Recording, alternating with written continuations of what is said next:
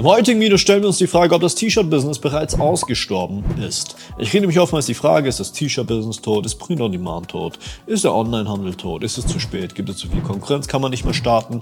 Die Liste ist lang von Fragen, die ich da oft bekomme. Und mit über sieben Jahren Erfahrung in diesem Bereich, mit einer eigenen Textilproduktion, mit einer Unternehmensberatung in diesem Bereich, kann ich euch einen sehr guten Überblick über die ganze Thematik geben und euch darüber erzählen, wie sich das in den letzten Jahren so verhalten hat. Ja, das ist das Ziel des heutigen Videos. Ich will euch verkaufen. Ich will euch aber ein bisschen was erzählen. First things first. Was ist denn überhaupt das T-Shirt-Business? Lasst uns erstmal das diskutieren. Das T-Shirt-Business ist der Verkauf von Textilien online. Oftmals wird es missverstanden, darum mag ich diesen Begriff gar nicht. Man denkt, das T-Shirt-Business ist nur der Verkauf von T-Shirts. Wenn wir aber über das T-Shirt-Business online reden und wenn Leute über das T-Shirt-Business reden, meinen sie damit eigentlich Print on Demand, Druck auf Anfrage. Und im weiteren Verlauf des Videos werden wir nur noch über Print on Demand reden. Das heißt, Print on Demand ist der Verkauf von Textilien Accessoires und Co. mit deinen eigenen Designs. Das heißt, Designs, die du auf T-Shirts hast, kannst du wohl auf Pullis, Hoodies, Jacken und Co. ziehen und natürlich kannst du auch Designs nur für Tassen, Windlichter und Co. mit anbieten. Die zweite Frage ist, warum bin ich überhaupt auf die Idee gekommen? Warum sollte es lukrativ sein, überhaupt T-Shirts zu verkaufen oder Textilien zu verkaufen?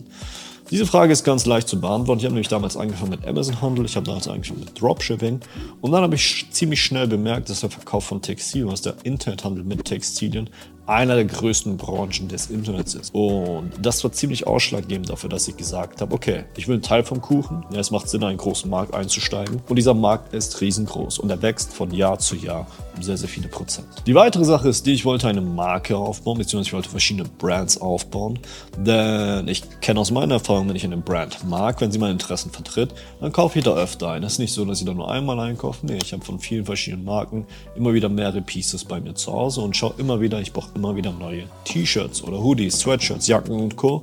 Und darum kaufe ich öfter ein von Marken, die ich mag. Und dann habe ich reverse engineert und dachte mir, okay, wenn ich den Leuten geile Kleidung anbiete, ich ihre Leidenschaft treffe, dann werden sie wahrscheinlich öfter bei mir einkaufen. Wenn meine Lieferzeit dann auch noch stimmt und die Qualität stimmt, dann werden sie wahrscheinlich öfter einkaufen und ich kann eine Brand kreieren. Das ist nicht wie beim Dropshipping, ein Sale und dann höre ich nie wieder was vom Kunden, weil er mich angezeigt hat. Overall, T-Shirts sind notwendig, Textilien sind notwendig. Du kannst nicht nackt rumlaufen. Stell dir vor, wenn ich dieses Video jetzt nackt machen würde, wäre weird, ja. So, wenn du nackt auf den Straßen rumläufst, bekommst eine Anzeige wie beim Dropshipping.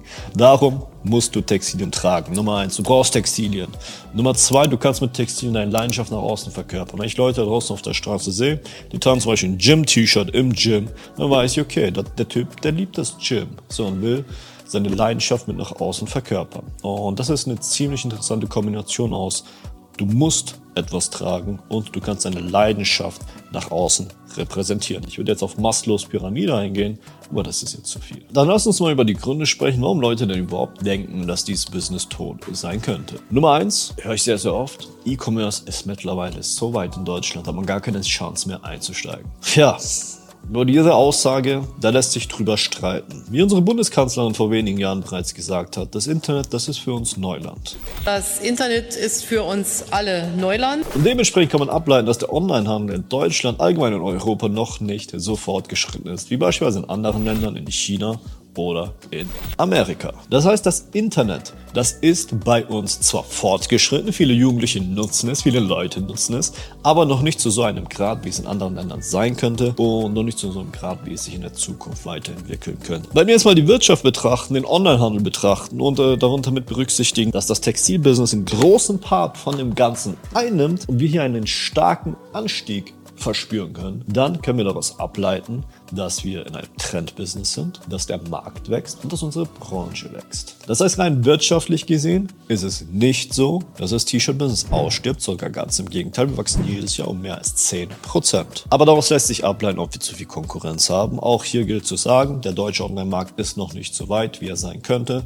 Das heißt, die Konkurrenz ist auch nicht allzu gut und ich finde es leichter, hier ein Online-Business zu starten, als, als beispielsweise in den States. Hierbei möchte ich euch aber einen Tipp geben. Schau mal, bevor ihr wie Amazon beispielsweise den ganzen Markt abdeckt, sucht euch eine Nische aus. Es ist leichter, eine Nische zu verkaufen und eine Nische Umsatz zu machen, wie beispielsweise eine Fußballnische, wie beispielsweise eine Sportnische, wie beispielsweise eine Gymnische. Die Liste ist lang, ja. Du wählst eine Nische aus und statt gegen Amazon zu konkurrieren und gegen diese Big Player da draußen, holst dir kleine Nischen. Der Umsatz ist immer noch enorm. Und bei diesen kleinen Nischen kannst du leichter die Konkurrenz ausschalten, nenne ich es mal. Wichtig ist hierbei, dass du einzigartige Designs für deine Nische und für deine Zielgruppe einfach anbietest und natürlich auch eine einzigartige Qualität. Gehen wir von einem Praxisbeispiel aus, ja?